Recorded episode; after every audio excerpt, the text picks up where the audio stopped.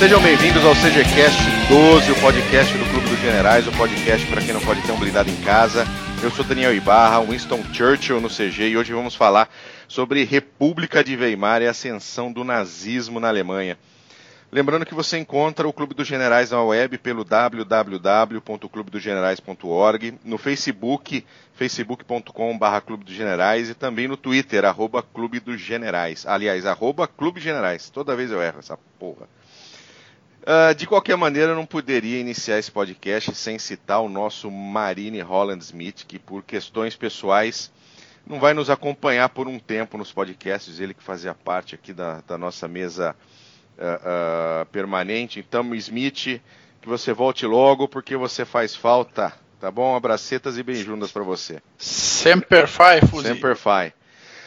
Mas apresentando a mesa de hoje, ele que acabou de fazer o seu pequeno comentário, nosso enigmático Glênio Madruga, August von Mackensen. Bem-vindo, Mac. Muito obrigado pelo, pela nova oportunidade. Saudações cavalarianas a todos os presentes. Um prazer incomensurável estar aqui novamente com todos os membros da mesa, com o nosso convidado, com nossos ouvintes. Espero que todo mundo goste do nosso papo de hoje. Maravilha. Integrando a mesa, ele que está substituindo o Smith e que com certeza fará um trabalho tão bom, ou melhor até que o do fuzileiro. Professor Marco Túlio Freitas, nosso Guy Simmons. Bem-vindo, Alci. Obrigado, obrigado pela oportunidade. Espero estar contente para cumprir o dever. Maravilha. Nosso convidado de hoje, ele trabalha na iniciativa privada, ele está no CG há 14 anos, ele também é membro do Somnium. A gente vai falar um pouquinho do Somnium mais tarde. É Luiz Augusto Silva, nosso Kurt Meyer. Up the Irons, Kurt, bem-vindo. Up the Irons, Churchill, obrigado é, a Churchill, Simons e, e Mac pela oportunidade de estar comentando aqui um pouquinho sobre a República de Weimar. É um, um assunto bem, bem instigante, bem fascinante. A gente fala um pouquinho do, do, do Sonion depois, que é uma das minhas paixões aqui enquanto estudante curioso nesse assunto que são as, as guerras, e principalmente a Segunda Guerra Mundial. E, enfim, é um prazer estar aqui falando com vocês e já queria avisar aqui aos nossos ouvintes, né, e, e a vocês três, vou alertá-los aqui duas coisas, né? Primeiro que vou representar aqui meu, meu nick, né, que é o Kurt Meyer. Daqui a pouco a gente fala um pouquinho mais sobre ele. Então tem horas que vai ser o Luiz Augusto que vai falar e tem horas que vai ser o Kurt Meyer que vai falar, por favor, dentro do melhor espírito do CG, não confundir um com o outro, né? Ah, tranquilo. É só, Excelente. Só lembrando, Excelente. só lembrando, é, Maia, você tem que voltar rápido porque a latrina lá da prisão canadense que você tem que ir tá, tá te esperando para limpeza, tá bom? É, eu já fui liberado há muito tempo, rapaz. Já fui liberado, já tô, já tô fazendo propaganda das SS ainda, rapaz. Já fui, já, já paguei meu, meu tempo. já, já, me capturaram uma vez, e aliás, nem foram, nem foram os canadenses, foram os belgas, rapaz. Mas é, tudo bem, eu cumpri meu tempo lá com os canadenses. Fui ensinar eles um pouquinho a lutar. Tá? Fui ensinar um pouquinho os canadenses a lutar. Aham, uhum, tá bom. Mas enfim, é, o segundo recado é o seguinte, segundo aviso, né, aviso aos navegantes é o seguinte, que quase tudo que eu vou falar aqui eu falo de memória. E a minha memória é uma merda. Então, somando um e dois, você já, já tem uma ideia aqui do que eu vou, do que eu vou falar. Oh, maravilha. Mas, Mac, vamos, vamos para as nossas curiosidades da história militar. Vamos, mas antes eu quero dar recadinhos também, já que o Maia deu recadinhos, vou dar recadinhos. Mete ficha. Recado número um da noite de hoje. Caso o nosso ouvinte queira mandar sugestões, críticas, opiniões, dicas de leitura, caso queira mandar alguma pergunta para o pessoal da mesa, para algum convidado, podem escrever sempre para o e-mail contato. Recado número 2. Nosso membro James Gavin, que responde também pelo nome de humano de Sandro Teixeira Moita, integrará a primeira turma civil do doutorado em Ciências Militares do Instituto Meira Matos, na Escola de Comando e Estado-Maior do Exército. O Sandro é membro do Clube de Generais desde 2002, possui graduação em História pela Universidade Federal Fluminense, especialização em História Militar Brasileira e mestrado em História, ambos pela Universidade Federal do Estado do Rio de Janeiro. Ele é professor na Escola de Comando do Estado-Maior do Exército, onde trabalha na divisão de preparação e seleção, na tutoria de História, orientando os alunos nas disciplinas de História, História Militar e Estratégia, ministra regularmente aulas no curso de Comando Estado-Maior sobre Pensamento Militar, Cultura e História Estratégica, prestando consultoria a diversas operações do Exército Brasileiro e do Ministério da Defesa. Ele é membro fundador do Grupo de Estudos de História Militar do Centro de Estudos Interdisciplinares de, da Antiguidade da Universidade Federal Fluminense. É sócio honorário do Instituto de Geografia e História Militar do Brasil. Cursa atualmente os cursos ministrados no programa Parceria pela Paz da Organização do Tratado do Atlântico Norte, com ênfase nos temas de estratégia, operações militares, guerra irregular, contra-terrorismo, integração regional e operações de estabilização e pacificação. Nós, em nome de todo o Clube de Generais, desejamos a Sandro James Gavin Teixeira muito sucesso nessa nova fase e no pioneirismo numa área tão importante, tão negligenciada da história e historiografia nacionais. Mas que maravilha. Aí, recados. Fiquei até emocionado por ele agora aqui. Ah, é, é, bacana, é bacana, né? Tem um Isso é pro- galgando isso. Isso é pro público que está nos ouvindo aí, pô, entender que além dos Maias da vida, tem gente que entende de verdade aí de Segunda Guerra Mundial e de guerra. Não é só de Maia que, que, que- faz o CG, não, rapaz. O pessoal entende mesmo. Maravilha. Verdade, verdade. Ah, curiosidade da história militar, Mac. Cadê? Agora sim. Curiosidade de hoje é uma rendição dos, dos italianos, porque se fosse rendição francesa não seria curiosidade, certo, senhores? Positivo operante. Pois então. Com certeza. Ocorre que na maioria das fontes consta que a ilha italiana de Lampedusa caiu em domínio britânico em junho de 43 numa, numa operação preliminar à invasão da Sicília pelo aço do destroyer HMS Lookout e de 35 militares do 2 Batalhão do Coldstream Guards. Vejamos isso mais de perto um pouquinho. Algumas horas mais cedo, o sargento Sidney Cohen, um piloto de Swordfish com apenas 22 anos, voava tranquilamente, até ter problemas com a sua bússola e gerenciamento de combustível. Na falta de um lugar melhor para pousar, ele avistou o aeródromo de Lampedusa e fez-se ao solo.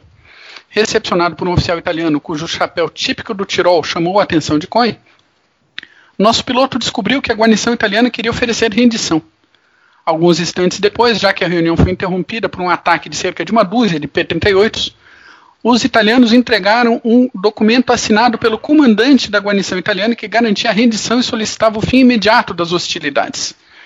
O Swordfish foi então colocado novamente em condições de voo e seguiu para uma base americana na Tunísia. Como já dito, poucas horas depois, os britânicos receberam a rendição de modo mais formal. No nosso site não tem um vídeo sobre o ocorrido, mas tem um link para o jornal Youngstown Vindicator, edição de 12 de junho de 43, com uma reportagem sobre o incidente que um piloto sozinho, fudido na merda, recebeu a rendição de uma ilha italiana inteira no meio da Segunda Guerra Mundial. Rapaz, são quase Eu franceses, aposto, hein? Eu aposto que esse documento já estava escrito pelo menos desde 1941. Olha, que... realmente, são quase franceses. É um pessoal maravilhoso. Adoro italianos. Maravilha, maravilha. São os aliados que a gente encontra, olha aí. Cara, vocês se escolheram um aliado, cara. O meu aliado era outro. Você escolheu esse, eu não posso fazer nada. Entendeu? Aquela coisa de escolher o É. time. Escolher o time. Eu ganhei para o ímpar, escolhi primeiro. Entendeu?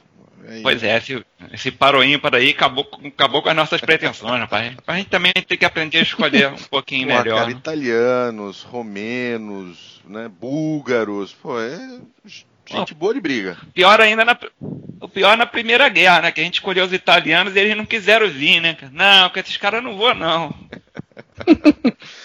Mas beleza, vamos falar um pouco agora sobre República de Weimar.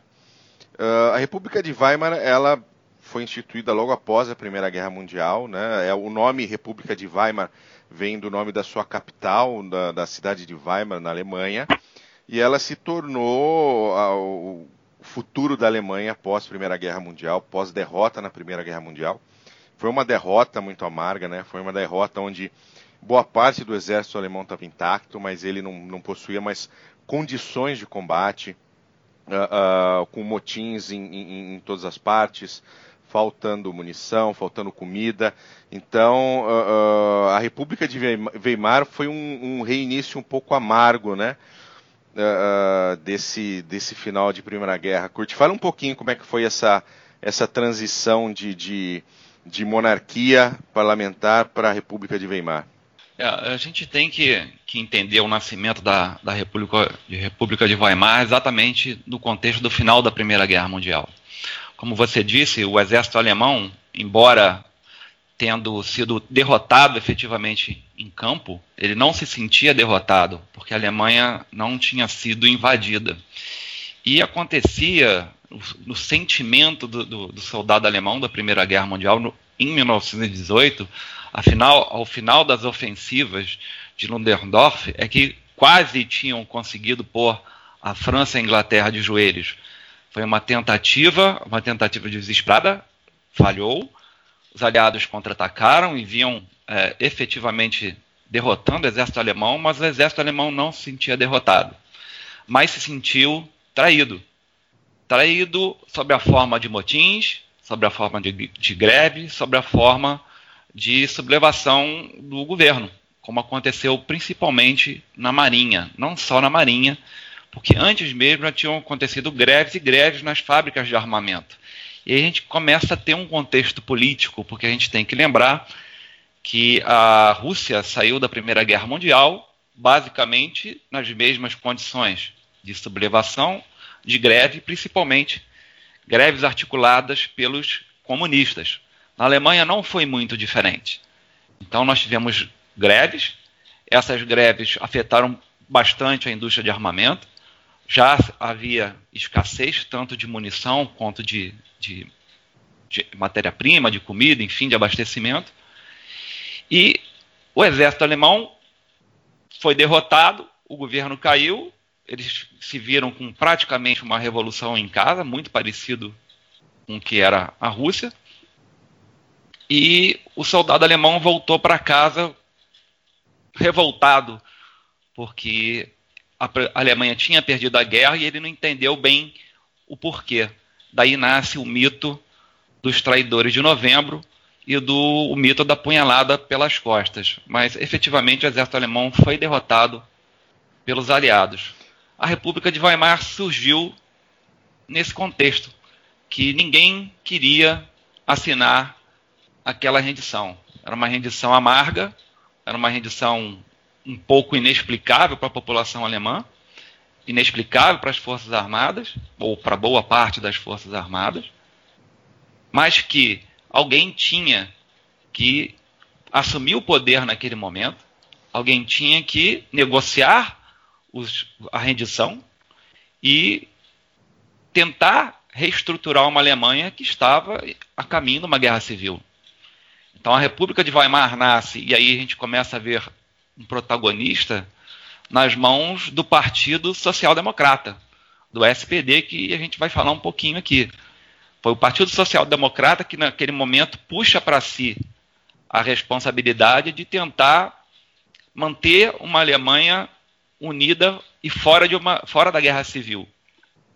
É, por, por todo o período da República de Weimar, o Partido Social Democrata é o partido que vai estar ou no comando ou muito próximo do comando. É quem segura as estruturas e quem vai perder o controle das estruturas. Não se pode falar em República de Weimar sem falar no SPD, o Partido Social Democrata. Nós vamos ver também a participação do Partido Nacionalista, do Partido de Centro Católico, Partido, Partido Comunista e depois dos nazistas mais adiante. Mas, enfim, ela nasce sobre. A República de Weimar nasce com essa responsabilidade de ter alguém para manter a Alemanha fora de uma guerra civil e, ao mesmo tempo, negociar uma paz amarga com os aliados, principalmente com França e com Inglaterra, que tanto sofreram na Primeira Guerra Mundial. É, falando um pouquinho sobre essa questão de França e Inglaterra, a gente não pode deixar de citar o Tratado de Versalhes, né, que foi uh, finalizado em, em 19, se não me falha a memória. Também falou muita coisa de memória, tá? E, e que de, de, de certa maneira ajudou a criar esse clima de revanchismo que foi tomando conta da Alemanha ao longo, durante o período de tempo da República de Weimar, passou por um, né, a gente não pode depois a gente tem que citar o, o crash da bolsa de 29 que, que ajudou a afundar a República de Weimar que vinha num, num, num crescimento econômico, mesmo que lento, mas quando você sai do zero, né, quando você sai do fundo do poço, tudo é crescimento. Então existia uma esperança, né? Uh, qual é a tua visão com relação ao Tratado de Versalhes? Em que pontos ele foi efetivamente uh, uh, ruim para a Alemanha? Em que ponto ele foi muito forte para a Alemanha e para o povo alemão? É, o Tratado de, de Versalhes é, ele é o reflexo de uma França que foi mutilada pela guerra, pelos milhões de mortes, e por uma Inglaterra que também, em princípio, não querendo lutar a Primeira Guerra Mundial, foi chamada e, e interviria de alguma forma, de mais hora menos hora a Inglaterra interviria na Primeira Guerra Mundial, mas que também sofreu milhões de mortes. Então são esses dois países que uma opinião pública a dar satisfação sobre milhões e milhões de, de mortes, economias e cidades destruídas, a França principalmente, é, esses dois países que queriam nunca mais ter que passar por uma, por uma outra guerra é, daquelas dimensões. E a maneira que eles pensaram em viabilizar isso seria simplesmente colocar a Alemanha de uma forma onde ela nunca mais poderia começar uma guerra mundial, ou seja, desarmada e economicamente fraca e dependente. Além de tudo, naquela época as cláusulas de reparação já eram extremamente complicadas onde quer que acontecesse uma guerra. Então, a, não era só vencer e ocupar o território inimigo, né, mas é, obter da economia toda uma questão de reparação às, às, aos crescentes custos de uma guerra moderna e uma cláusula que aí realmente mexeu com os brios alemães, que foi a cláusula da culpa da guerra, a cláusula que atribuía à Alemanha a culpa pela Primeira Guerra. Então, o Tratado de Versalhes foi um tratado de paz duro, foi um tratado de paz é, revanchista, sim, mas uma revanche de quem acabou de sofrer milhões de mortes e que quer dar uma satisfação à sua opinião pública e dar garantias que uma guerra como aquela nunca mais viria a acontecer por culpa do agressor alemão. Então eles pensaram muito, óbvio, nos seus respectivos povos, mas não mediram as consequências e tinham sido avisados, os americanos é, avisaram isso, eles não mediram as consequências do que isso significaria para o povo alemão. É, você, você tocou num ponto, num ponto focal aí, na minha opinião, que é a questão uh, da perda de vidas, né? Uh, os ingleses perderam por volta de um milhão de soldados, uh, os franceses, eu acho que foi por volta de, de, de um milhão de soldados também, perto de dois milhões. E na França, por exemplo, você tem vilas, você tem pequenas cidades que deixaram de existir ela não, não, elas não passaram a não existir mais após a Primeira Guerra. Tamanha foi a destruição. Ainda hoje você tem campos de batalha onde uh, não é possível a visitação porque ainda existe um perigo não só de, de, de munição não detonada, mas também de, de você ter um problema com, uh, com os venenos que foram usados na época. E, então foi realmente. E, e, os franceses eu sempre tive a impressão que foram muito mais. buscavam ser muito mais duros do que os ingleses, na, na especialmente na questão das reparações. Né? É, a França tinha ainda contra ela a questão demográfica, como é hoje. Né? Então a França sabia que desde aquela época não poderia encarar uma Alemanha demograficamente. E, e com a quantidade de baixas que eles sofreram na Primeira Guerra Mundial, eles sabiam que esse, esse gap é, demográfico iria continuar. Então os franceses tinham medo, sim, e muito medo de uma outra guerra com a Alemanha. E a França não saberia se poderia continuar contando com a Inglaterra ao seu lado, porque o histórico entre Inglaterra e França pensando aqui em ano de 2017, a gente tem uma visão, mas em 1914 você teria uma outra visão da relação Inglaterra e França enquanto aliados. Então a França não saberia dizer se numa eventual próxima guerra teria uma Inglaterra, por exemplo, ao seu lado, ou os americanos, por exemplo, ao seu lado. Então, para a França manter a Alemanha desunida, manter a Alemanha fracionada, manter a Alemanha economicamente pobre e militarmente é, ineficaz, militarmente é, é, pobre, era uma questão de vida ou morte, como veio acontecer em 1940. É, o, o, falando um pouquinho agora, indo um pouquinho para frente com, com a República de Weimar, né, do, do, a gente pegando aí a partir de 1919 até 1929, a República funcionou consideravelmente bem, né? Qual eram as forças, a, as forças que lutavam pelo poder naquela, naquele momento, no, no, nesses anos 20 na, na República de Weimar? Essa, essa, esse período foi um período de sobrevivência. Porque você tem, logo ao nascer da República, como a gente já falou, né, você tem revoltas, você tem a Marinha se rebelando, você tem golpes é, à esquerda e à direita, você tem os, os puts, né, você tem é, uma Berlim comunista, você tem uma República da Bavária comunista, você tem diversos movimentos separatistas e você tem uma revolução em andamento. Você tem uma revolução comunista em andamento, como aconteceu na Rússia. Então, a, a República de, de, de Weimar ela, ela, tem que lidar com tudo isso ao mesmo tempo, com os aliados e com uma inflação é, galopante. Aquela grande inflação antes de 29, estamos falando antes de 29, a Alemanha sofreu uma inflação terrível antes de 29. E no livro do Richard Evans, que a gente vai falar na, na bibliografia, é, ele descreve muito bem como essa inflação jogou o moral alemão muito para baixo. O povo alemão ficou completamente desmoralizado com essa inflação, porque ela nivelou e empobreceu todas as camadas alemãs.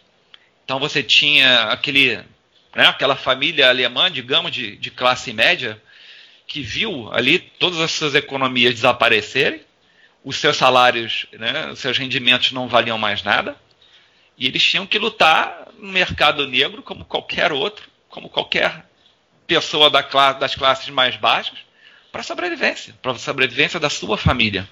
E várias, digamos, moças de família tradicional vieram se prostituir para poder garantir a alimentação. Você tem famílias destruídas e, e aquilo marcou muito. Esse período de, de, de grande inflação na Alemanha marcou muito. Eles ficaram traumatizados com aquela experiência é, da mega inflação.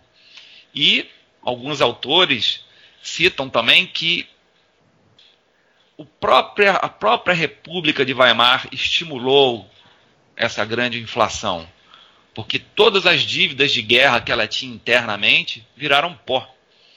E foi a partir dessa dívida interna que desapareceu que eles, eles puderam reerguer e estabilizar a economia enquanto governo. Então, alguns autores dizem que o governo da República de Weimar deixou mesmo a inflação correr solta, porque era uma forma de zerar as dívidas internas, as dívidas da Primeira Guerra e, digamos, né, começar do zero mas não foi um período de, fácil, foi um período de sobrevivência. A República de Weimar era uma república de sobrevivência, atacada tanto à esquerda quanto à direita.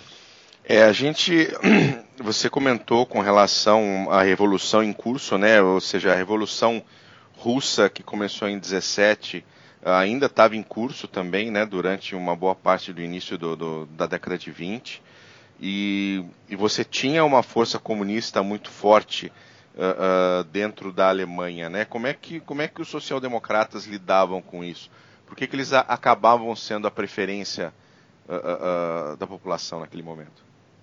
É, dentro da, das, dos partidos políticos da, da Alemanha de então, é, a gente tem três polos, digamos assim, né? O polo mais a vou usar a designação de direita, centro-esquerda como se entende, ou como se entende então, não agora, tá? Não como se entende agora. Mas uh, então definia-se que o Partido Social Democrata era um partido de centro-direita. Ele, embora adepto das, das convicções socialistas, é, eles nunca propuseram a chegada do poder pelas armas. Pelo contrário, eles jogavam o jogo democrático, vamos dizer assim. E era disparado assim, o grande representante da esquerda alemã. E era um partido muito votado, com suas bases assentadas, forte nos sindicatos e com um número de militantes muito grande. Ao centro você tinha o partido com esse nome mesmo, é o Zentrum, que é um centro, é, pois é, é o centro católico, é um centro que você percebe que ele é muito vinculado, né, centro católico, muito vinculado à questão religiosa e ao catolicismo, ou seja, ele era muito popular e votado nas regiões católicas mais ao sul da, da Alemanha. E ele era um partido realmente de centro, era um partido, digamos, social cristã, né, da, da, da democracia cristã seria o equivalente hoje, né? Então você tinha os sociais-democratas, a esquerda, o centro católico realmente ao centro e uh, mais à direita você tinha os partidos nacionalistas, né, como Partido, é, Partido Nacionalista Alemão, DNVP, e outros, né, Partido Nacionalista Bávaro, enfim, você tinha uma série de outras agremiações à direita e à centro-direita que faziam esse contrapeso político. É, os comunistas, eles vieram, obviamente, não são influenciados pelo sucesso da Revolução Russa. A gente tem que ver também né, que em 1920 a 22 tinha acabado de acontecer uma invasão da Polônia pela, pela então União Soviética. Milagre do Vístula salvou a Polônia de uma reintegração ou, ou de ser mais uma república é, comunista, mas você tinha a, a, União Soviética ali do lado. E os comunistas do, do, do Partido Comunista Alemão, o KPD, eles viam a revolução se materializando ali na frente deles. Eles viam o sucesso ao alcance das mãos. Berlim era uma cidade que era comunista, era conhecido como Berlim Vermelha. E os comunistas já, já vinham se organizando, entre eles, os comunistas foram os que fizeram uma série de greves durante a Primeira Guerra Mundial, eles já vinham se articulando com essa finalidade da tomada do poder pela revolução. Tanto é que e eles fizeram, de fato, duas revoluções. E a República de Weimar teve que lidar com elas, inclusive mobilizando os Freikorps, que eram grupos de ex-soldados que vieram da Primeira Guerra Mundial. A Alemanha estava extremamente armada e eles a República de Weimar lança é, em campo para combater os, os, as tentativas de, de, revolução comunista de milícias, de milícias notadamente mais alinhadas à, à direita e de milícias mais fiéis ao exército, embora não soldados, na maioria soldados desmobilizados. E essa milícia dos Freikorps que vai combater é, a tentativa de golpe comunista. E isso é importante porque é desse caldo dos Freikorps que começa a aparecer o, o, grande número dos que seriam futuramente os adeptos do nacionalsocialismo.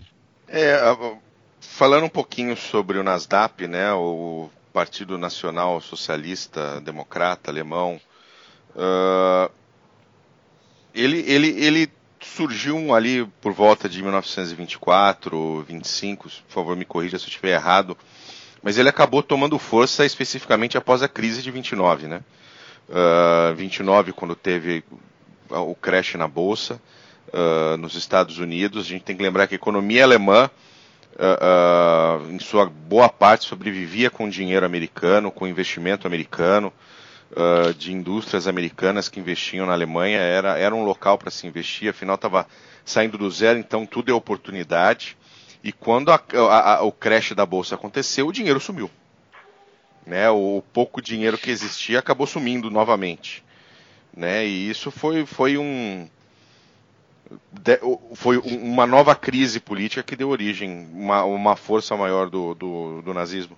Sim, é, não, não, não existe hipótese possível né, da ascensão do, do, nazismo ao poder sem entender o impacto da, da, da crise econômica americana de 29. Mas o, o, Partido Nazista, curiosamente, né, ele era o Partido é, é, Nacional do Trabalhador né, alemão, né, depois virou Partido Nacional Socialista dos Trabalhadores Alemães, depois Partido Nazista, que era um, um apelido, né, uma abreviação. É, eles, Hitler, engraçado que Hitler, ao contrário que muita gente pode possa é, pensar, não foi fundador do, do, do, partido.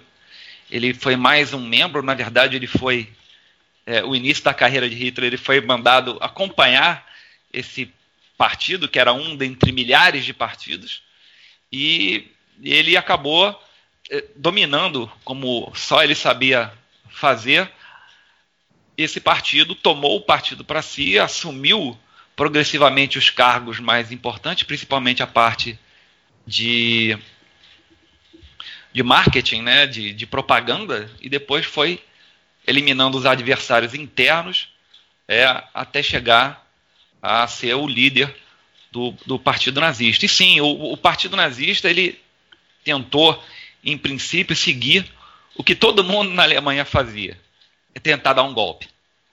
Então, eles cresceram, ganharam votos, participaram é, do jogo democrático, pelo menos por algum tempo, as votações sempre minoritárias, o Partido Nazista era um entre muitos, é, não, não era de grande expressão. É, porém, a, a, tentativa de golpe, o golpe da cervejaria, né, dada por Hitler. Em Munique. Em Munique. É, esse golpe, como todos sabem, falhou, mas deu projeção a Hitler. Não só o golpe deu projeção a Hitler, mas também o julgamento que se seguiu o golpe também deu projeção, porque aquele julgamento virou um assunto nacional. Então, muitos, muitos alemães que nunca ou muito pouco ouviram falar do Partido Nazista passaram a acompanhar aquele julgamento. Aquilo foi uma oportunidade, foi um palco, e na verdade os juízes deram um palco a Hitler naquela ocasião para fazer a propaganda do partido. Hitler foi preso pela tentativa de golpe, a República de Weimar queria uma punição é, maior, mas dadas as circunstâncias e, e, e devido até ao apoio é, da direita e apoio também do exército alemão, ele não, não teve uma pena maior e foi enquanto preso que Hitler escreveu o, o Mein Kampf, que é o livro de referência, embora não seja um um livro didático, não é um livro, é um livro panfletário, mas quem leu Mein Kampf se tipo, vê o que estava para acontecer na Europa. É, quando você lê o Mein Kampf, embora seja uma leitura difícil, Chatíssimo. porque é, é um panfleto, é chato, é um livro chato, chato. chato. Isso que eu ia falar. Mas é, você consegue entender um pouco do que aconteceu. E, francamente, se, se as pessoas tivessem dado mais a, atenção ao Mein Kampf, é, teriam parado o nazismo muito mais cedo, porque estava tudo ali. Hitler ele, ele fez o que escreveu no Mein Kampf. Então bastava uma leitura daqui, do Mein Kampf para parar o nazismo ali imediatamente. Enfim. É, ele ficou nove é, meses preso só, né? A pena foi de nove meses só, se não me falha a memória para alguém que tinha tentado dar um golpe, né? Alguém que está movendo, tentando mover colunas rumo a, a, a Berlim para derrubar o é, governo. Lembrando né? que é, a maioria desses partidos, se não todos, tinham um braço miliciano, né? Um braço armado. Todos tinham. E o, o, o Nasdaq não era diferente. Ele tinha as SA, as camisas marrom. Na, na, nesse momento ainda, ainda não era um, uma milícia muito forte, né? Ela foi se tornar, foi, foi ganhar adeptos um tempo depois, né? Na verdade, Hitler e, e, o Partido Nazista não eram nem um pouco originais nesse quesito. Todos os partidos tinham sua milícia. Os comunistas tinham sua milícia. E Hitler, ao se contrapor ao comunismo, na verdade, ele queria um movimento mais radical ainda do que o comunismo, que pudesse frear o comunismo. Então ele copiou e adotou muito da, da dos modo, do modo operandi dos comunistas. Então, as SA nada mais são do que uma cópia do que a milícia comunista. Uma milícia mais radical, mais violenta, mas ainda assim uma cópia. E eram que até os, os sociais-democratas tinham suas milícias ligadas principalmente aos sindicatos. O centro católico chegou a ter milícias, obviamente não tão violentas, mas tinham. A, a, a, direita convencional tinha suas milícias, que, representadas também pelos capacetes de aço, que depois vieram a se fundir com os nazistas. Ou seja, ter um partido e ter uma milícia ligada ao partido parecia ser o esporte nacional. todos, todos, todos eles, todos eles tinham as suas, as suas milícias, e é o que veio depois, né, no caso dos nazistas, se tornar as SA e depois as SS. Mas todos eles tinham braços é, armados e as armas, a ter armas era alguma coisa que não faltava na Alemanha. Só uma parte, a gente falou sobre a fundação do NSDAP. Ele foi fundado em 1920 pelo Anton Drexler, é um partido derivado do Partido dos Trabalhadores Alemães, o DAP, que virou hum. em 1920 NSDAP. É, posso, posso fazer uma parte? Posso? É óbvio. À vontade. Vamos claro. falar hoje. É, é, não seria um bom professor de relações internacionais se eu deixasse passar o seguinte. É, é, quando o nosso convidado fala sobre a criação da República de Weimar, é, não podemos também dissociar que a Alemanha ela está entrando é, por uma fase republicana em meio, digamos, a um turbilhão republicano que está ocorrendo na Europa inteira, tá? Que isso fez até parte do, do acordo de paz o famoso, os famosos 14 pontos de Wilson falavam bastante nisso, na criação de repúblicas na Europa, entendeu? Então, a, a criação republicana alemã, a criação da República de Weimar, ela é um pouco disso, em que os americanos acreditam, ou acreditavam até então, que repúblicas, tá, no seu sentido lato, é, não entrariam mais em guerra. Repúblicas, historicamente, elas não entram em guerra. Democracia, ela não entra em guerra, ok? E o meu segunda parte é em relação aos partidos.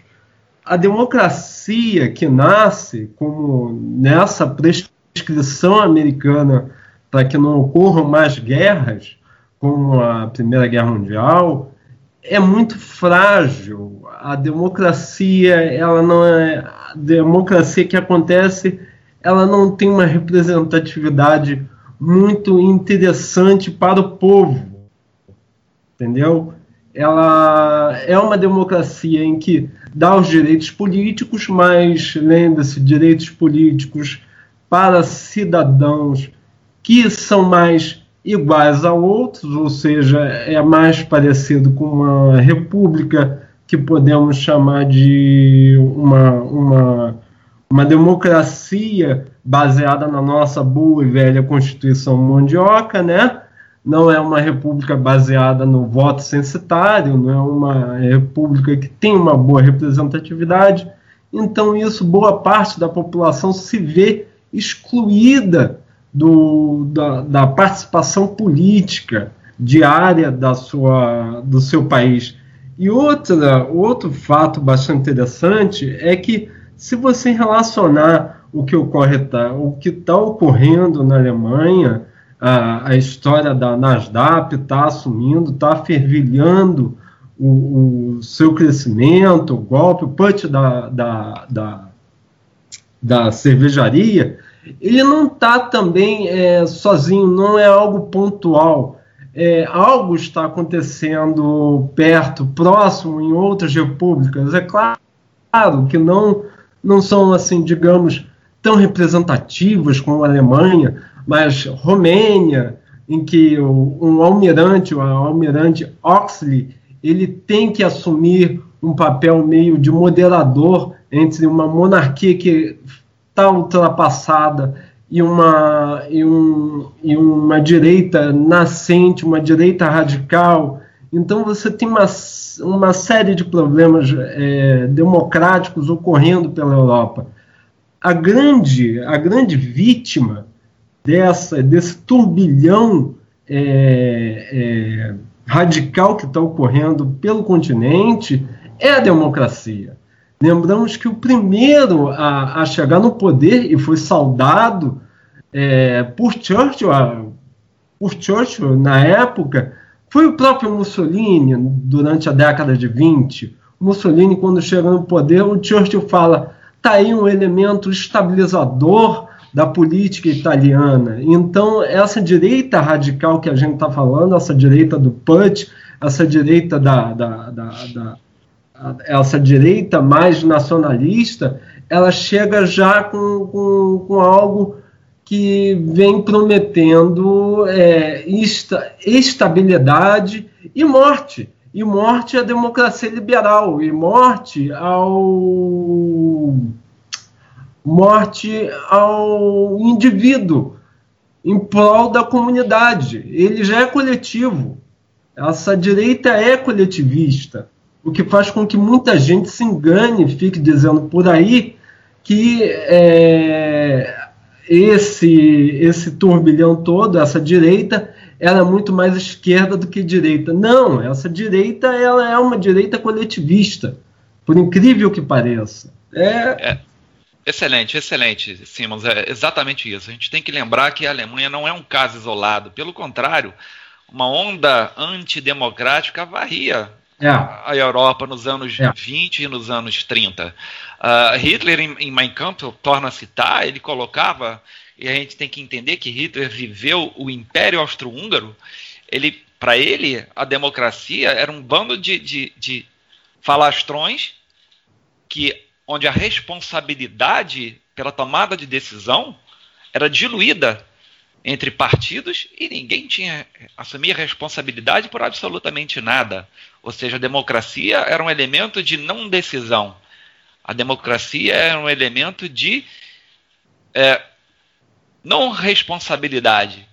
E isso não era. Não era original nesse pensamento. O Hitler, o Hitler, ele tem esse caso pontual dele é porque ele viveu na Áustria-Hungria, né? A Áustria-Hungria era multiétnico, era complicado, era uma monarquia dual. Então é extremamente complicado tomar decisões numa monarquia dual como a monarquia austro-húngara. Então, Exato. por isso que Hitler tinha essa interpretação da democracia como algo assim é, que não há representante, não há quem bote o pau na mesa, literalmente.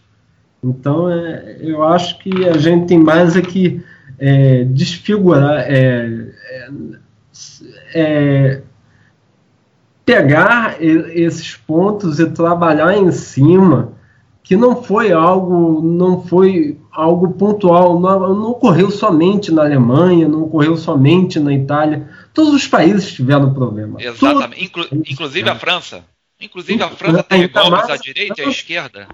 É, muita gente fala que Hitler, que os alemães entraram na França e a França, a bandeira branca, aquela, aquele blá blá blá de todo, mas esquecem do governo colaboracionista de Vichy, que ele é o resultado de uma França dividida, operou aos moldes da Alemanha nazista, idêntica, Verdade. idêntica. Verdade. Idêntica. Não foi. Lembramos que Charles de Gaulle foi eminência parda, foi, foi colocado assim é, é, quando ele começou a falar sobre a importância da, da, da, da, das operações combinadas, a importância do carro de combate, o Charles de Gaulle foi jogado às traças. e foi jogado às traças até os aliados pegarem ele, colocarem ele na rádio, legitimá-lo, dizer que ele é o representante da França livre e ainda teve aquela operação na África do Norte, em que os franceses sentaram a bala nos aliados e foi extremamente complicado. Não foi um acordo. Ninguém chegou no acordo ali. Olha, sou francês da França Livre. Os franceses de Vichy sentaram bala nos aliados até, até a derrota, até a entrega. Então não foi, não é, não é, não é fácil falar sobre, não é simples falar sobre a década de 20 na Europa.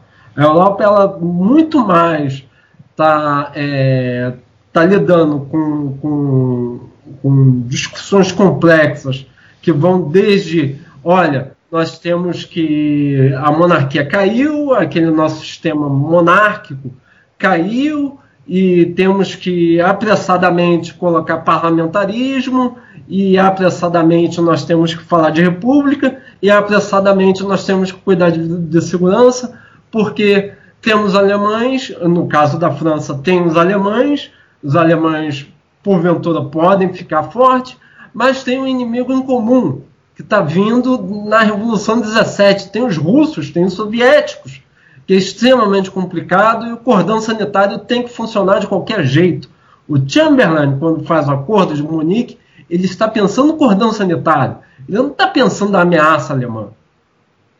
Então a gente tem que cuidar, tem que concatenar nossas ideias em relação ao que está se passando fora da Alemanha. A Alemanha foi, foi é, digamos, o espelho daquilo que a Europa é, passou durante a década de 20. Hitler não aconteceu à toa. Hitler foi a soma de todos os medos. Pode dizer, a França passou por um processo semelhante à República de Weimar, só que na França o sistema democrático conseguiu sobreviver aos golpes à esquerda e à direita. É, como o Simon falou muito bem, você tinha Mussolini já no poder, você tinha um, um ditador assumindo na, na, Hungria, você tinha um outro assumindo na Romênia, você tinha um governo na Polônia que não era exatamente um governo democrático. Pois é. A Europa. Piseduski tinha, é, ainda tinha um, um, negócio bastante interessante com Piseduski. Piseduski tinha segurado a horda soviética ao Verdade. ponto dos soviéticos repensarem a, repensarem a revolução soviética, se a revolução poderia ser exportada ou não. Então, é, é emblemático isso. 1921 é emblemático para todo mundo. A participação de, de Stalin na guerra é, com a Polônia, de 20 a 22, Stalin queria invadir a Romênia. Stalin que propôs isso. Ele propôs a exportação do, do, do comunismo na marra, assim como eles estavam invadindo a Polônia. Então, tudo isso você tem que levar em consideração para entender o contexto do, do jogo da, das extremas contra ao mesmo, né, ao, ao, mesmo tempo contra a democracia e ao mesmo tempo uma extrema contra a outra.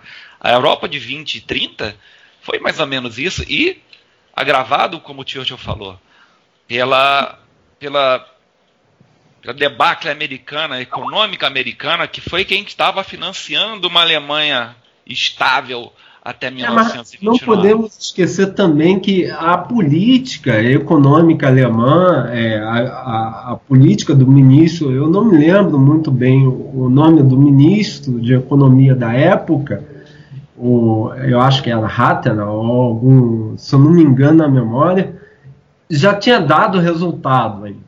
A Alemanha de 20, a, a República de Weimar, financeiramente tinha estava começando a crescer quando veio 29.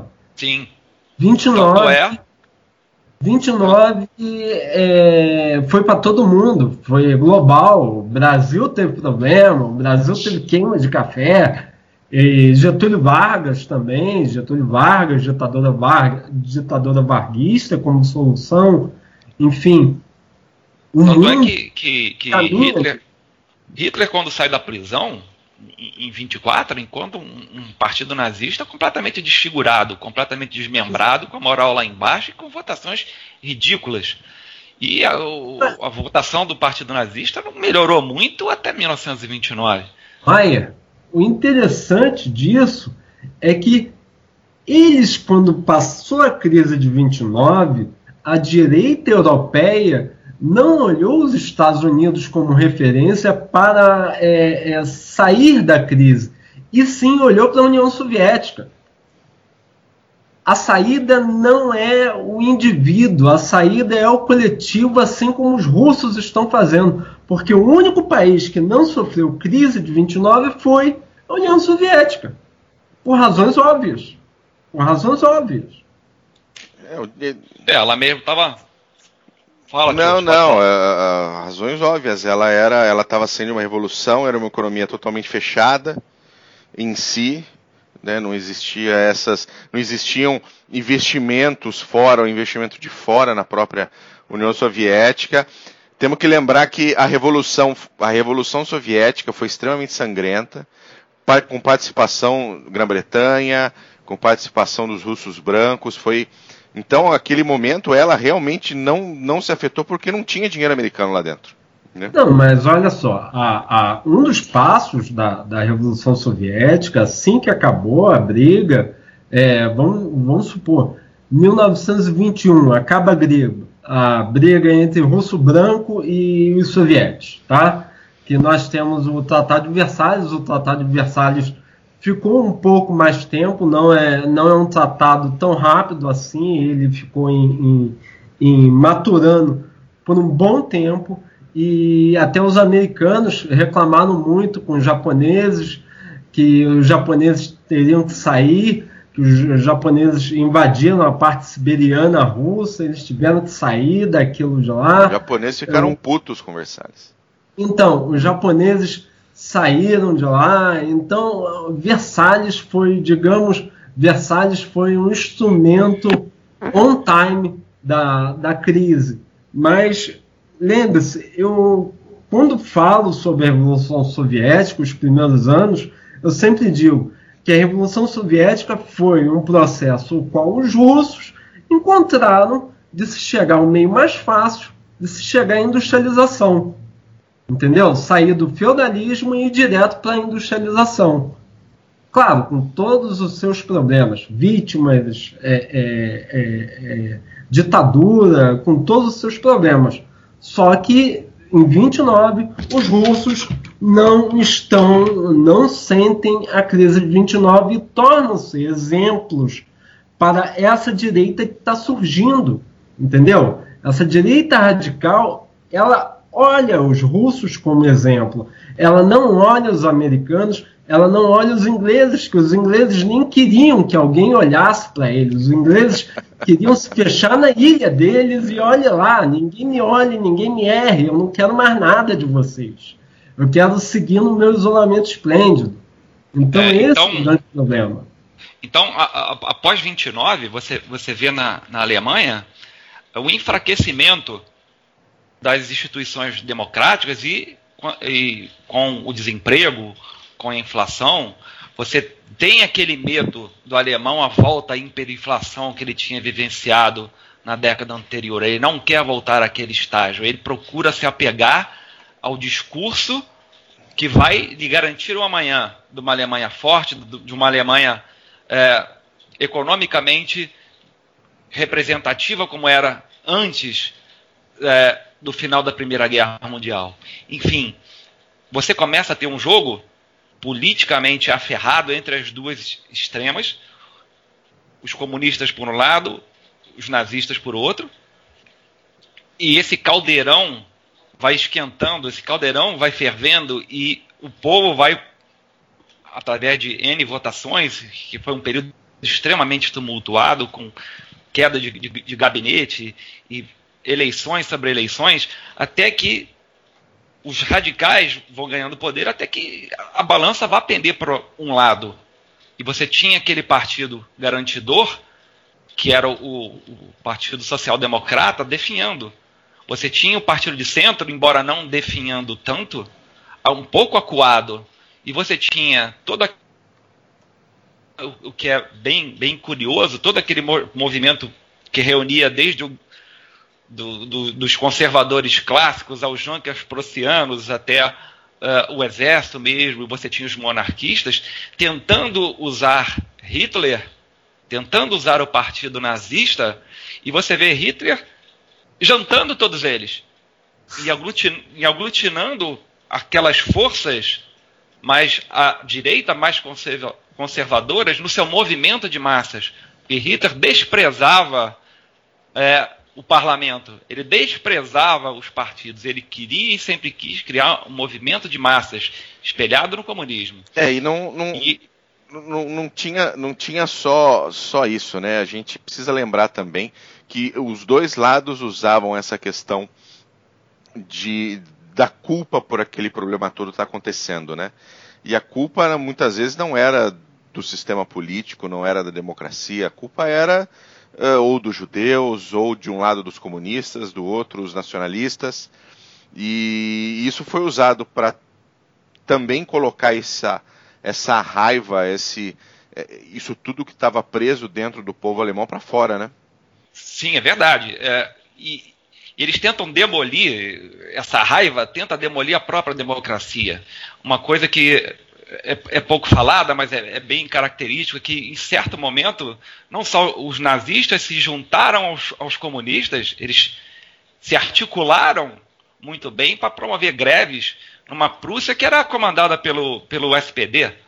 Então, sociais, o social-democrata, o Partido Social-Democrata se viu alvo de uma greve conjugada e articulada tanto à esquerda quanto à direita.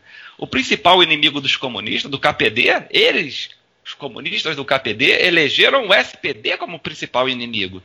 E não o partido nazista. Só muito tarde o KPD foi se avivar a, a, a realidade que o inimigo estava na extrema né, na extrema direita, ao invés de estar no centro-esquerda, porque para os comunistas o importante era derrubar o principal inimigo, o grande inviabilizador da revolução, que tinha sido o SPD, os social-democratas que impediram a Revolução Comunista. Então, eles primeiro queriam derrubar o SPD. Então, você vê, é, tanto a esquerda quanto a direita estavam tentando derrubar a República e lançando mão da, da, das armas mais radicais.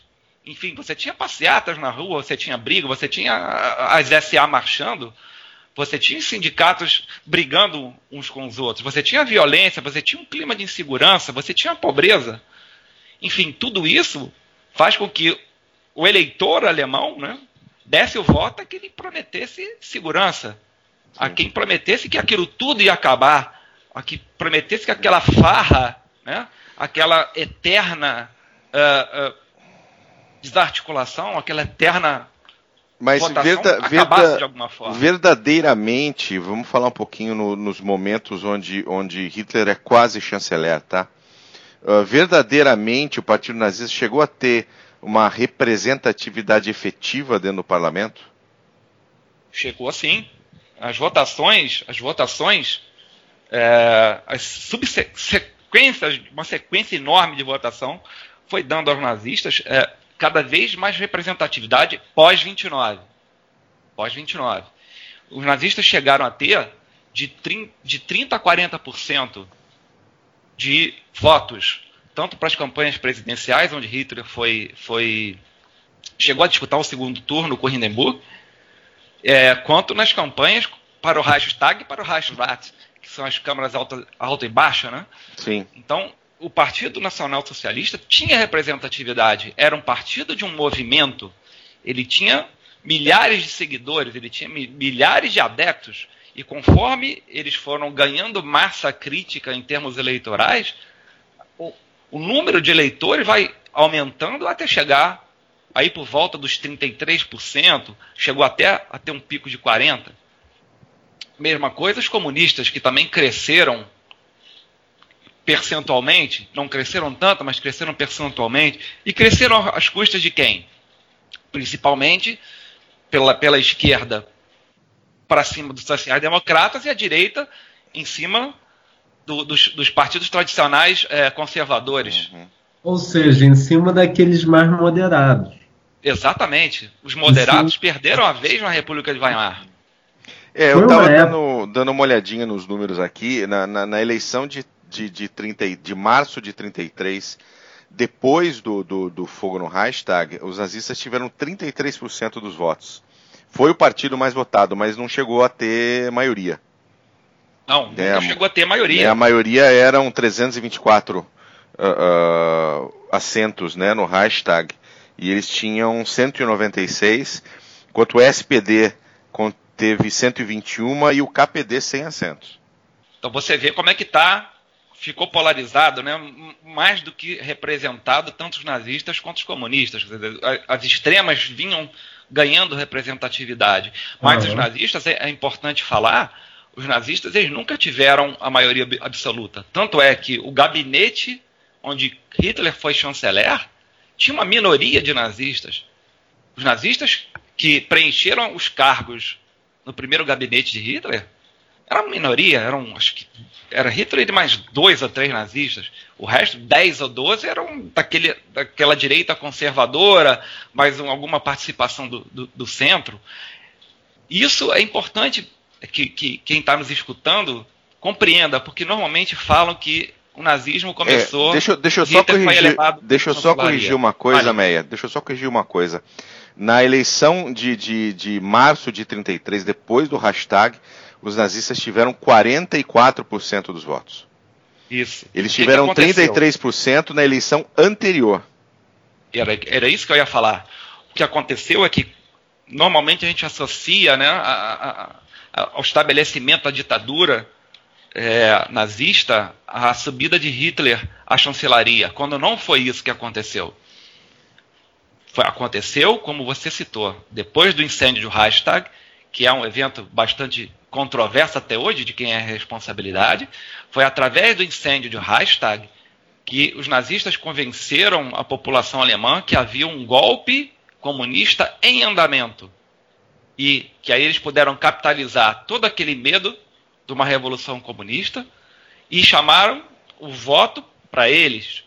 Então, eles, numa eleição subsequente, chegaram a esse pico de 40%. Vocês verem, mesmo assim, através de uma campanha que foi completamente atípica, com gangues nas ruas batendo no, no, nos eleitores, os, não poderiam, eh, os comunistas não realizavam comício porque a SA dissolvia, os, os sociais-democratas também não, porque a SA ia lá bagunçava tudo.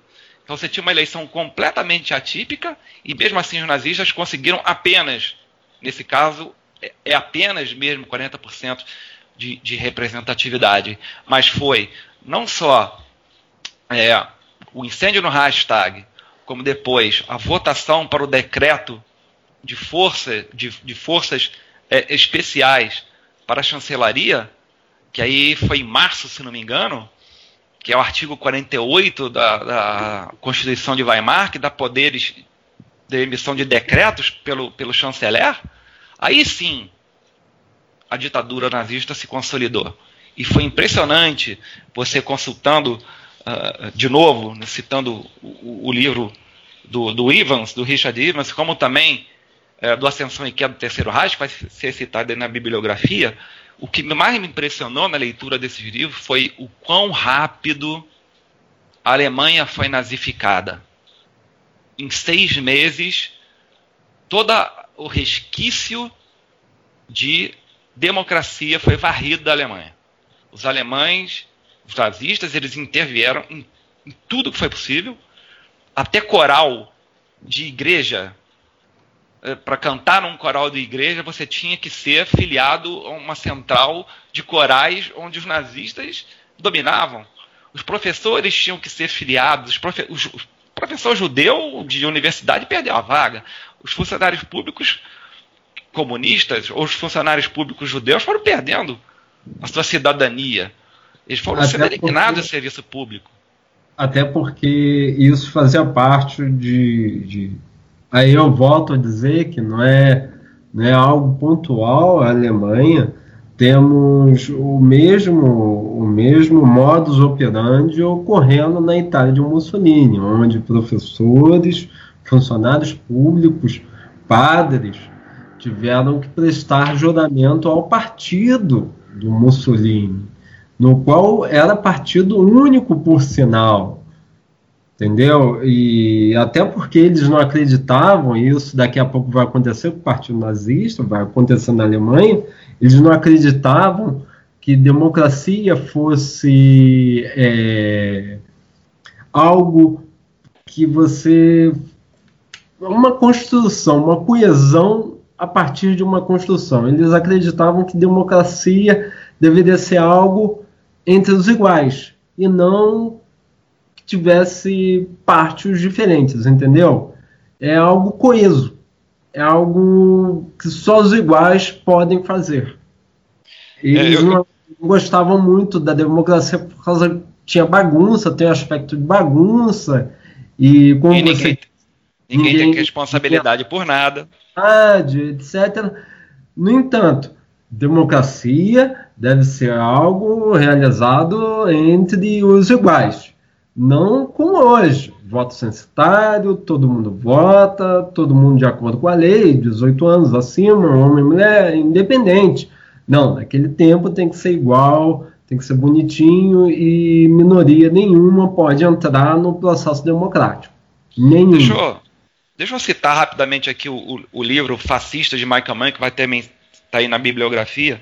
Eu queria é, falar rapidamente uns números aqui de como os, os, membros do Partido Nazista da Alemanha de 33 se declaravam.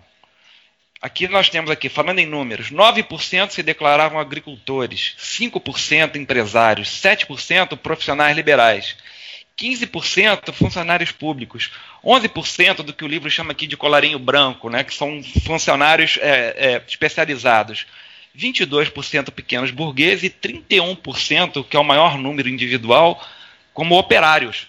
Você vê que, embora tenha a, a, aquele discurso, né, que, é um, que era um partido de funcionários públicos e, e pequenos burgueses, o, o, o operariado também estava representado, não tanto quanto os sociais-democratas, não tanto quanto os comunistas, é, que tinham representação na, na ordem de 68%, né? na ordem de 45% e não é, desses 31% que eu falei. Então, em, embora fosse uh, uh, um movimento onde os operários estavam subrepresentados, eles não estavam não representados. Eles tinham sim uma característica de movimento, haviam sim sindicatos nazistas, haviam sim operários nazistas. Era um movimento que desconhecia classes também, não era um movimento de elite, não era um movimento de cúpula, não era um movimento intelectual, não. Sempre Hitler sempre quis, desde o início, desde antes da fundação, fazer um partido de massas, espelhado no movimento de massas comunista. Ele queria um movimento semelhante, porém ainda mais radical. Oi, vamos falar um pouquinho. Você tinha comentado sobre o incêndio no hashtag. O incêndio do hashtag em 33 foi algo muito forte para a sociedade alemã. Né? Imediatamente uh, o partido nazista se levantou dizendo que os comunistas haviam colocado fogo. E é um evento marcante porque é um evento que leva ao Nasdaq, leva a Hitler a se tornar chanceler e presidente e, e, e construir a ditadura nazista dentro da Alemanha ali a partir daquele momento. Como é que foi esse o incêndio? Como é que foi essa, é, é, essa ação efetiva? É, esse incêndio é, é uma história que eu já li várias versões, né? até hoje é um, é um evento é, cuja origem é contestada. Né? É, aconteceu um incêndio, o hashtag, né, o parlamento alemão pegou fogo, e imediatamente se procura o autor e as causas e os motivos, né? E a polícia alemã, a polícia berlinense, ajudada pelas SA, é importante dizer que os nazistas sempre procuraram se infiltrar e tomar de posse, em, em primeiro lugar, das polícias. Né? Eles saem com um culpado, que era um comunista de origem holandesa, que não, muitos discutem a sanidade mental desse, desse holandês, não, não me ocorre o nome dele agora, mas ele sim seria o responsável.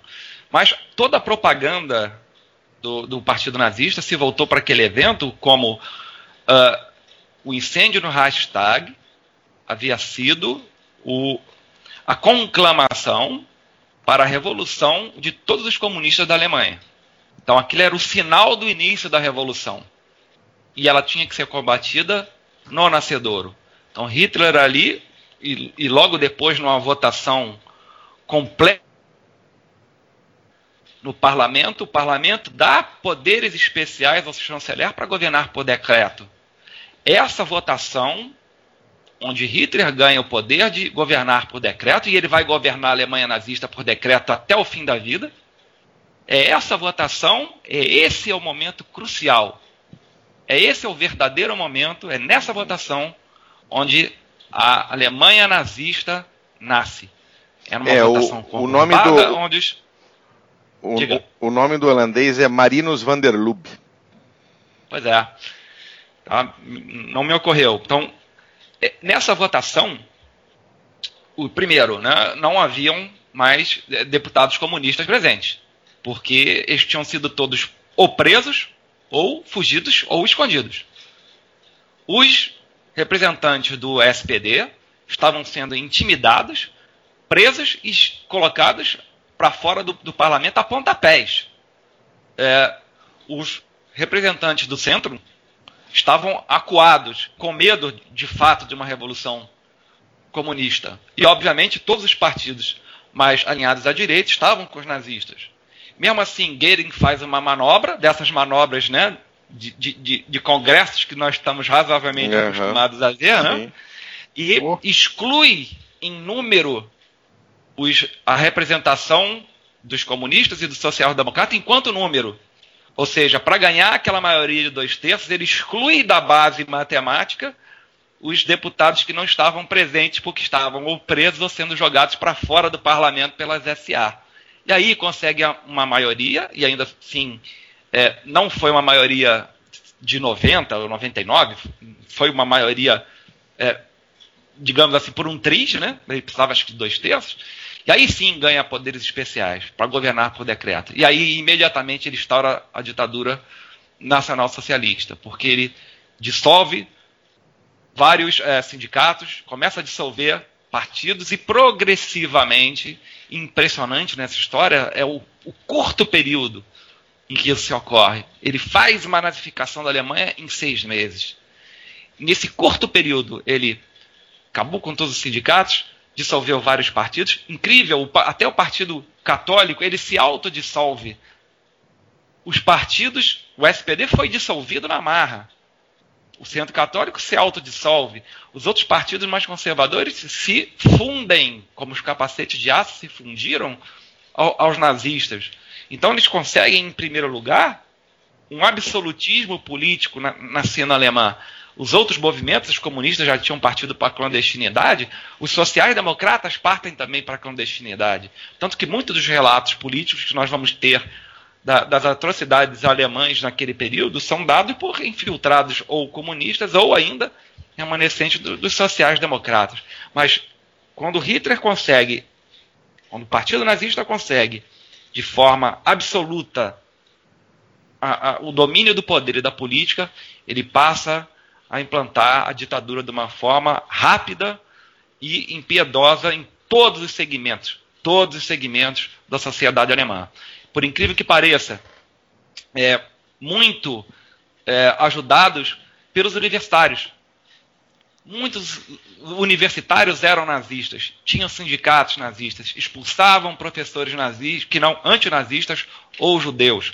Então, toda a sociedade alemã que era que era adepta ao nazismo, foi entusiasta do processo de nazificação.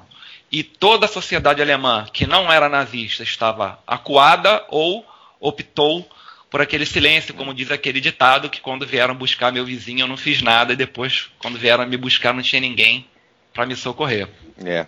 O, bom, a, a gente tá, já está com o tempo passado por aqui. Uh, foi realmente fantástico esse podcast. Uh, tem muita coisa ainda para a gente falar dentro desse assunto, que nós vamos ter outras oportunidades para a gente continuar esse papo. Uh, Mac, quais são as sugestões de livros de hoje? Bom, já foi praticamente tudo indicado, então eu só vou formalizar as indicações de leitura aqui para gente. Uh, indicações em dupla. Primeira dupla, A Chegada do Terceiro Reich, da editora Crítica Terceira edição é agora de 2017, quentinha. Esse livro tem 688 páginas, é o primeiro de três volumes sobre o Terceiro Reich, escrito por Richard Evans. O Evans é professor de História na Universidade de Cambridge e desfia nessa obra uma quantidade significativa de detalhes que pode, na minha opinião, às vezes, tornar a leitura um pouco pesada para iniciantes no assunto. Segunda indicação, Ascensão e Queda do Terceiro Reich, também volume 1, Triunfo e Consolidação, de editora Agir. Uh, peguei uma edição em português de 2008, com 880 páginas. Também primeiro de três volumes sobre o tema, escritos por William Schirer. O Schirer foi testemunho ocular, contemporâneo, observava Hitler já desde 33, saiu da Alemanha em 40 após a invasão da França. Livro excelente, convido nossos ouvintes a pegar essas primeiras indicações, tanto Ascensão e Queda quanto a Chegada do Terceiro Reich, sentar numa mesinha na sua livraria preferida, ler um pouco de cada um e decidir qual deles vai para casa se não der para levar os dois.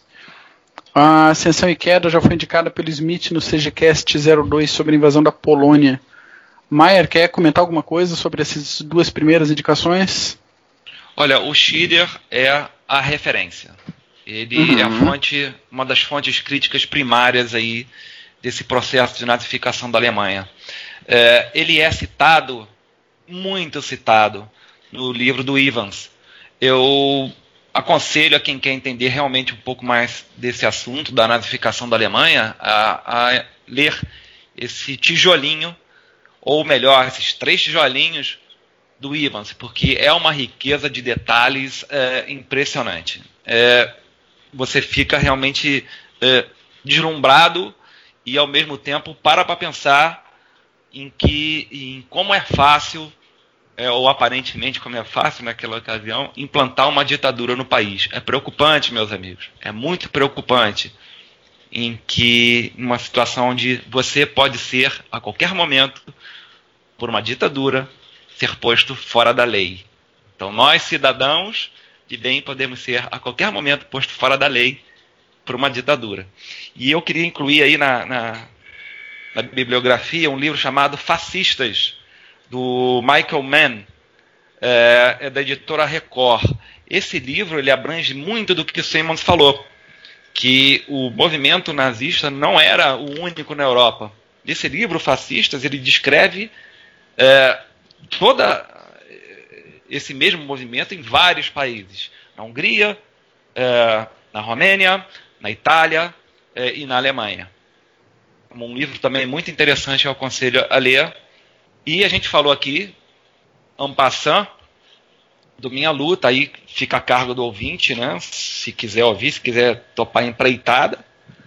É, embora com toda a carga uh, política em cima desse livro, eu acho que é um livro interessante dentro de certo contexto de ler. Leia com, com cuidado, tá? mas leia como historiador porque o livro é um livro não é didático, ele é um livro panfletário.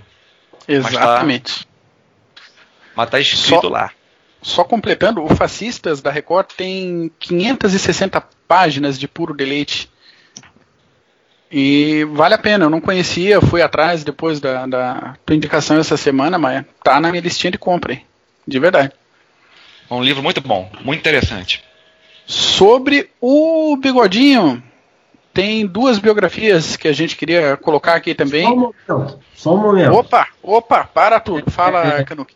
Pois é, é, Seria bom também dar uma olhada no Otto Friedrich, Antes do Dilúvio, que é um livro, para mim, é um dos melhores livros que se falam sobre a ascensão do nazismo. Tá? O Otto ah, ele não é tão grosso, não é tão, não tem 500, não tem 800 páginas e ele escreve muito bem, mas excelente.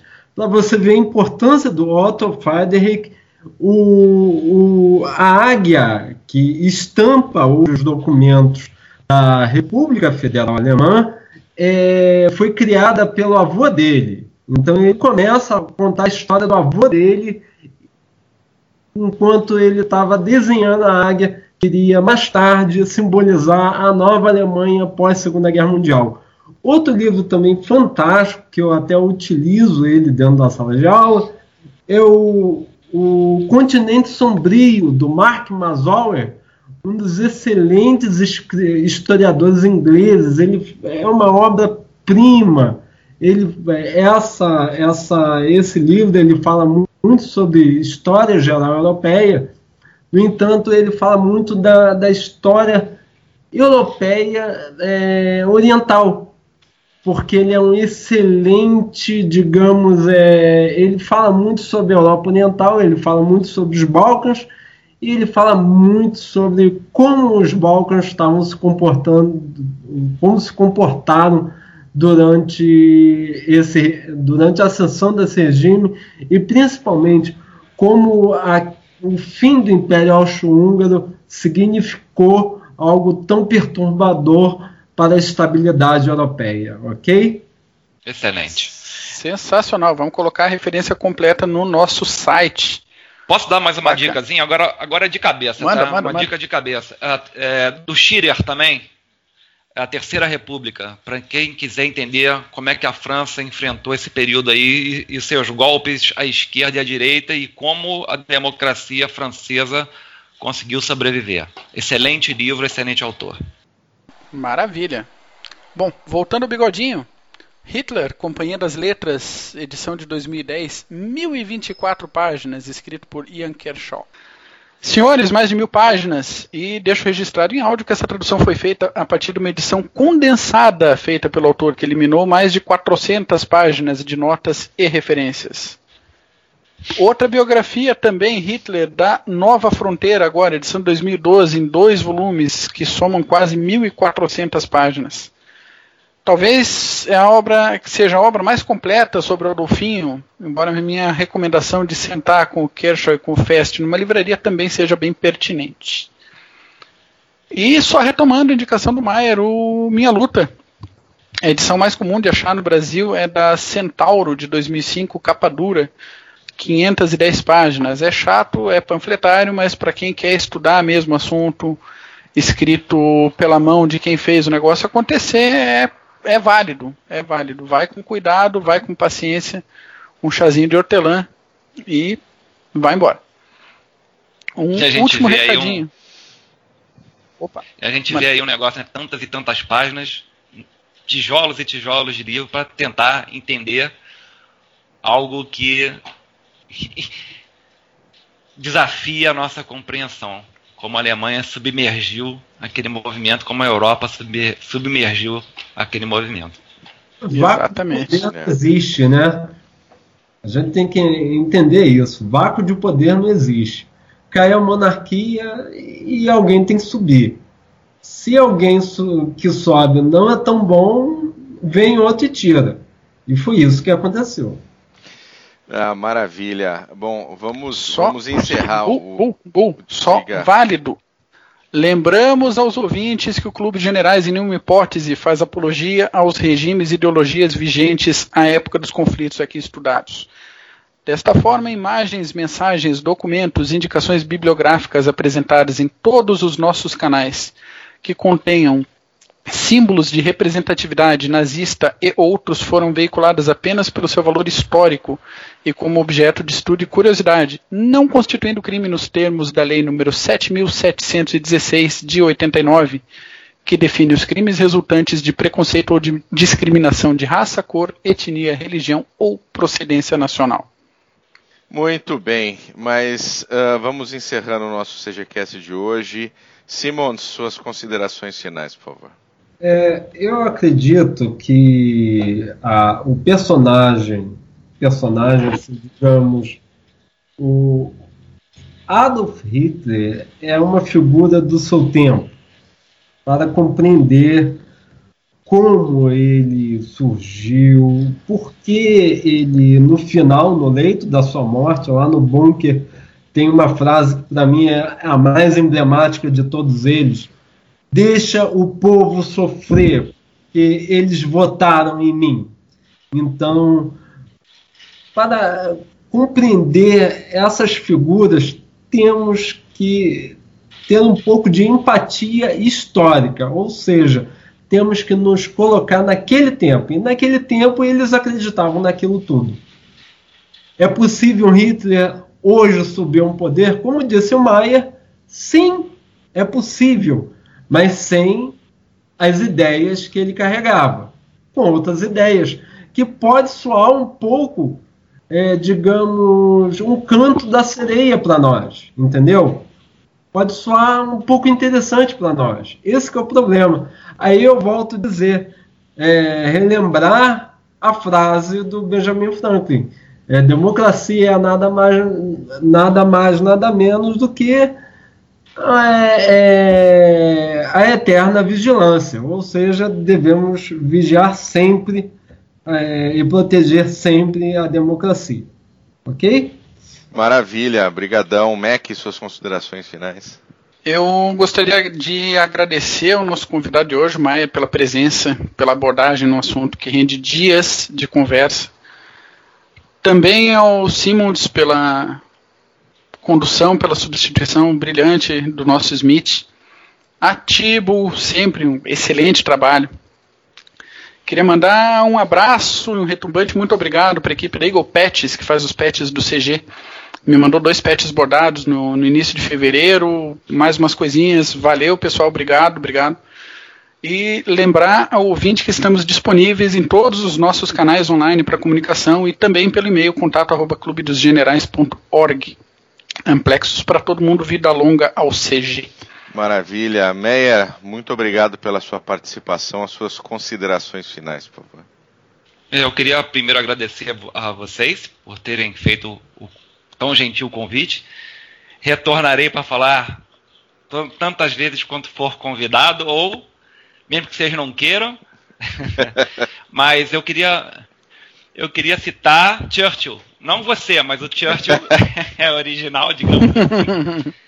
É uma frase atribuída a ele que diz o seguinte: é, a democracia é o pior dos regimes, excetuado todas as outras formas. E é por aí. A democracia pode ter as suas falhas, a democracia imperfeita é uma das piores inimigas da democracia, mas nenhuma outra alternativa é melhor é, do que a democracia. Nenhuma outra alternativa é melhor ou viável. Só lembrando, só lembrando que a, a latrina ainda aguarda ser limpada, tá? já saí daí, já fui perdoado, rapaz. Já já ensinei você a lutar. Vê se lutam como. Vê se vocês lutam como. Ser limpada. Vê se vocês lutam com homens, como homenzinhos na próxima guerra. É. Mas olha só, só uma Fala palavra isso, aqui. povo que fugiu do sonho. Tá bom. bom. olha só, é, eu queria dizer mais o seguinte, eu acabei me envolvendo nesse tema de Weimar ah, fazendo um jogo. Como o pessoal do CG sabe, eu, eu projeto alguns wargames, eu sou wargamer, e um dos jogos que eu estava fazendo, e, e, realmente acabei fazendo, é um jogo chamado A República de Weimar. É um jogo de tabuleiro.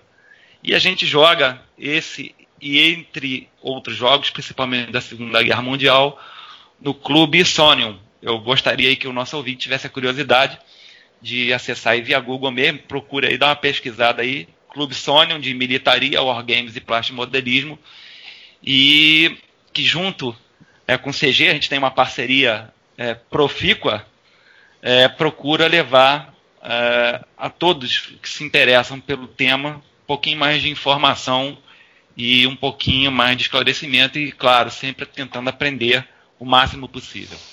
É isso aí, maravilha. Para quem, quem quer procurar o Clube Somnium, é Somnium, tá bom? S-O-M... Sonho, sonho em latim. Isso, S-O-M-N-I-U-M, Clube Somnium tá bom? Para ficar mais fácil, que às vezes é difícil de encontrar. Mas uh, obrigado a todos pela participação. Quero agradecer você, ouvinte que está aqui com a gente já faz uma hora e meia. Quero mandar um beijão para o Smith, quero mandar um grande abraço para o meu amigo Alexandre Bonfá que falou do CGCast outro dia no Derivados. E é isso daí. É o que temos para hoje. Na próxima a gente vai falar de Stalingrado e depois vai ter uma sequência fantástica sobre a Primeira Guerra Mundial. Ok? Valeu, gente. Obrigado. Um abraço. Tchau.